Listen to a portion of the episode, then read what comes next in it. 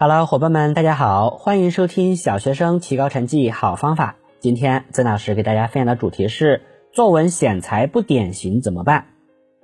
写作文围绕中心选取的材料，除了要真实以外，还必须是有意义、有价值的。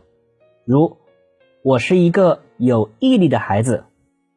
这篇作文的中心是毅力，那么我们可以选取：为了减肥，无论寒冬还是酷暑，我都坚持锻炼身体；为了赶上学习好的同学，放假我也不休息而坚持学习等等。一定要找一些能够反映中心的有意义的事儿来写。作文选材还要注意以下几个方面：一、写真人真事。叶圣陶说：“作文要说真话，说实话，说自己的话。真实是小学生写作文的基本要求。编造的作文不是自己的亲身经历和体验，写起来东拼西凑，空洞无物，缺乏真情。时间一长，容易养成不仔细观察生活、胡编乱造的习惯。因此，写作文一定要做到写真人真事，抒发。”真情实感。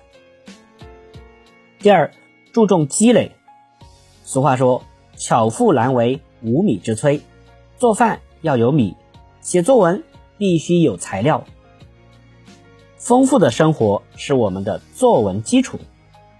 我们要做生活的有心人，积极主动的接触自然，深入社会，要尽可能拓展、拓宽自己的生活范围，多参加。家庭、学校和社会各方面的活动，自由的观察、思考，在平凡中发现非凡，在平淡中寻找新奇，获得写作素材，丰富自己作文题材的库存。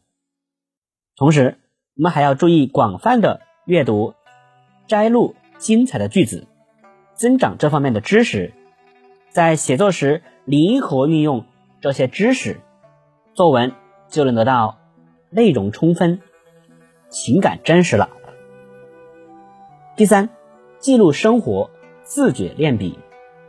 我们的生活是丰富多彩的，现实生活中可以说无事不能成文。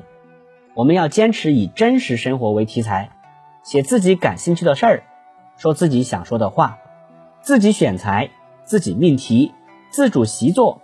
不限时间、内容、篇幅、题材，自由发挥，放手去写。可先从我写起，如我的外貌、我的爱好、我的书房等等。再写与我有关的人和事，如我的好伙伴等等。把自己写像了，才能把他人写活了。只有知己知彼。才能百战不殆。好，以上就是今天分享内容。总结一下核心要点：作文选材不典型怎么办？第一，要写真人真事；第二，要注重积累；第三，记录生活，自觉练笔。祝愿同学们都能写出好的作文。感谢你的收听，再见。